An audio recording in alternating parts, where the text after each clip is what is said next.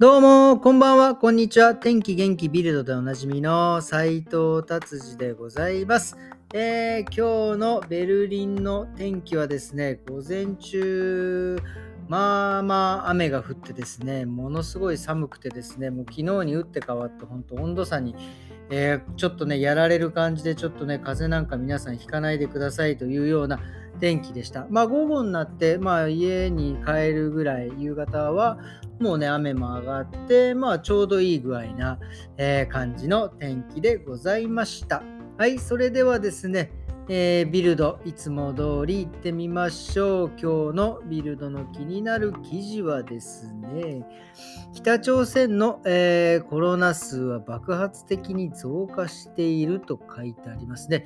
これね、でもね、なんかよく、よくわからないのですが、あのコロナが爆発的に増えてるんです。増えてるのにですね、あのこの軍の人たちを やたらに集めて、なんか、えー、なんかやろうとしてるんですよね。こんなに人逆に集めちゃったら、コロナめっちゃ増えんじゃねえか本当にちょっと面白いですよね。で、まあ、でも、この多分、でも北朝鮮、この多分、今発表されているというか、コロナの数というよりも、なんか発熱した人の数を、えー、数えてるみたいですね。多分、PCR とか、そういうちょっとそういう抗がん、抗原テスト、何、シュネルテストっていうんですけど、いつもちょっと、なんかそういうのがですね、多分ちゃんとないんでしょうね。なので、はっきりこうコロナというふうには言えずにですね、多分発熱とかそういうような感じで、えー、言われているみたいですね。まあ、こんなにいっぱい、本当にね、本当に人超集まってんです軍隊の方たちがね。えー、これはすごいですね。で、まあ、その軍隊の人たちを集めてですね、まあ、なんかあの薬を配布するみたいな感じなんですけど、本当ね、こんだけ集めたらやばいですよ、本当にこれ逆にっていう、えー、記事ででした。はい、じゃあ次行きましょう。次はですね、えー、ドイツにですね、エアフルトっていう地域があるんですけど、そこでですね、なんかアマゾンセンターを作るみたいな感じで、ずっとこの今回コロナでですね、中止していた工事を、えー、また再開して2023年にはなんか出来上がるみたいですね、このアマゾンセンター。すごいですね。1、10、100、1000万、10万、20万平方メートルってこと？どんだけの広さなんですか？でそこにですね、まあなんか、えー、1000人以上多分いるんじゃないですかね、の人たちが働けるところを作るというような感じですね。えー、これはどういう何を Amazon センターとしか書いてないのに何ができるか分かりませんが、ちょっとね、こうやって雇用できるところがね、増えて、こう仕事が増えて、まあ、経済が回ってきたら、え非常にいいんじゃないかなと僕は思っております。はい、じゃあそれでは、次の記事。これもね、すごく興味深かったですね。iPhone ですね。あの今もうね結構このテレビ電話っていうかまあスカイプだったりズームだったりねこの今度 iPhone だと FaceTime とかねそういう、えー、ツールを使ってですねみんなビデオ会議したりとかそんなことがもうねもう普通にできるようになったもうこれあの昭和の僕からすればね生まれるの僕からしたらこれもうすごいもう漫画の世界ですよね。なんかテレビ電話でもすごいのに、この携帯のちっちゃいのでそれができるっていうね。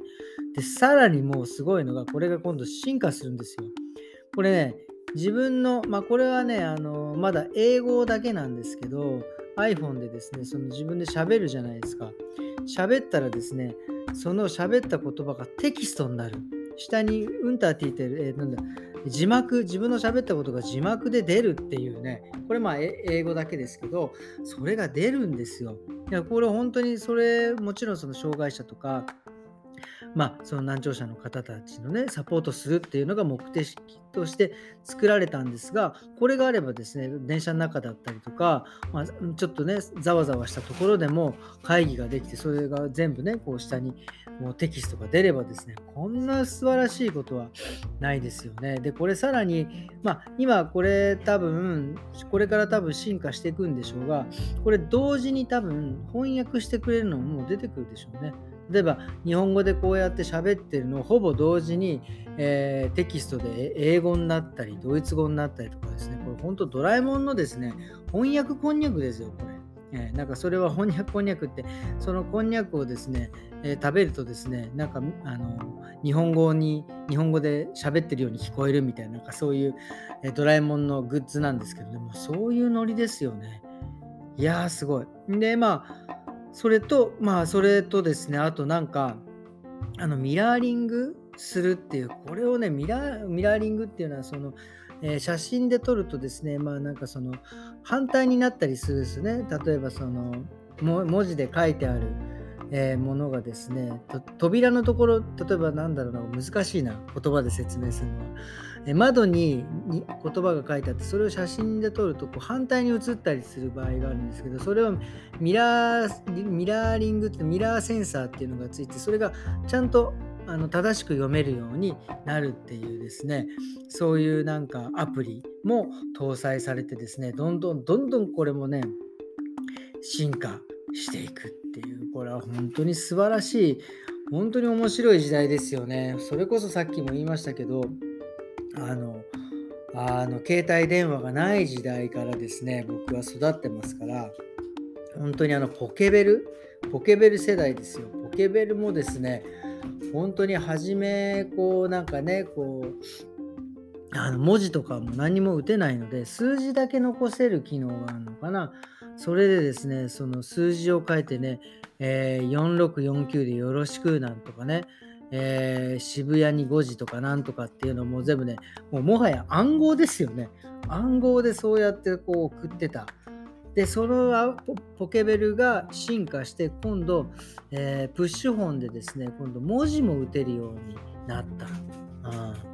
これもねこうあの当時のその女子高生なんかパタパタパタパタってこう結構早く打ってですね文字をバタバタバタって書くようなね感じの、えー、ポケベルが来てでその後もうあれかなガラケーっていうか携帯電話来たのかな。あの当時携帯電話にするか PHS っていうのがあってなんかどっちかにするみたいな感じになってですね。なんか地下鉄だと PHS がいいけどなんか車乗ってる時は携帯の方がいいなかなかそういうような感じになってでガラケーがしばらく行ってそしたら今度 iPhone がね出てきてでも iPhone ももう今じゃ iPhone13 ですよ。もうとてつもない今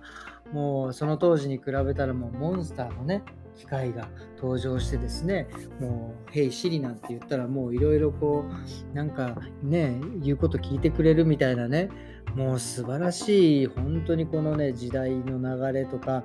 は面白い今すごく面白いなと感じております本当これからねますますどんどんいろいろ進化していくんではないかなっていうのがねえー、楽しみでございます。なのでですね、まあ、そういうね、ガジェット関係に、えー何て言うんですか、ついていけるようにですね、ちょっとでも、えー、僕もそういうのに触れてですね、えー、今度は Apple Watch でも買おうかなと、えー、思っておるわけでございます。えそれではですね、今日もどうもありがとうございました。それではまた明日。さようなら。